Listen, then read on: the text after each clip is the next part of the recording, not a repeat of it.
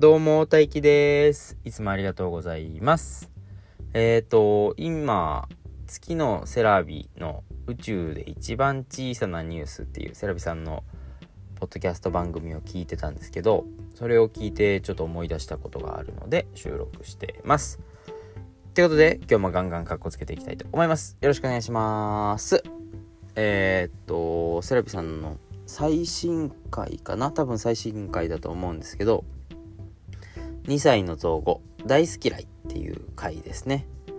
えっ、ー、とこの回がめちゃくちゃ可愛くてあ一応リンクを概要欄に書いておく貼っておくのでえっ、ー、と是非聞いていただきたいんですけど可愛いんですよこれが。えっ、とまあ想像できるというかその描写がめちゃくちゃ想像できるんですけど2歳のえっ、とこうちゃんかな？こうちゃんが覚えたての大好きっていう言葉と嫌いっていう単語を合わせて大好き嫌いっていうのがわかる？っつってうちの子もよ似たようなことやってるわっていうのが想像できてめちゃくちゃ可愛いんですけどまあ是非聞いてみてください。えっとそれを聞いて思い出したのがえっとこの間我が家の子供たちも例にもれずおもちゃの取り合いで喧嘩をするんですけどえっ、ー、とこの間次女が使ってたお姉ちゃんのおもちゃ、えー、とお姉ちゃんのおもちゃというかお姉ちゃんに買ってあげたおもちゃをなこちゃんが使なこちゃんは次女ですね。うちの次女が使ってたんですね。でそれを見たお姉ちゃんが「ああそれねえねえの」って言ってバッて取ったんですね。でそれその時に、まあ、自分が今使ってたおもちゃをバッて取られて嫌だったので、ああ、もうねね大嫌いって言っ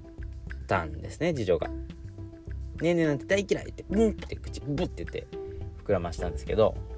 フグみたいに。まあそれはそれですっごい可愛かったんですけど、うんっていう顔がね、まあそれはちょっと置いといて、で、お姉ちゃんが、どうせ嫌いじゃないんでしょって言って、嫌いな人に嫌いって普通言わないもんって言って言ってたんですね。なこちゃんは嫌い、ねんねのことが嫌いだから嫌いっていうんじゃなくて、嫌な気持ちを伝え、言葉で伝えるのが難しいから嫌いって言ってるだけだよって僕に言ってきて。なんかそこまで6歳で僕そこまで深く考察してたかなって思う思いましたね。言葉ではないん？言葉に出してない言葉を汲み取ってる。無意識に汲み取ってるんだなと思って子供すごいなと思いました。まあ可愛かったですねそれが。でその後も結局なこちゃんと次女と長女はなこちゃんなこちゃんは速攻で仲直りしてまた一緒に遊んでたんですけどね。っていうようなことが毎日ありますね。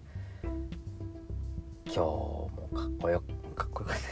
たなんだっけ？今日も最後まで聞いていただいてありがとうございました。じゃあまた次回もガンガンカッコつけていきたいと思います。じゃあね、バイバイ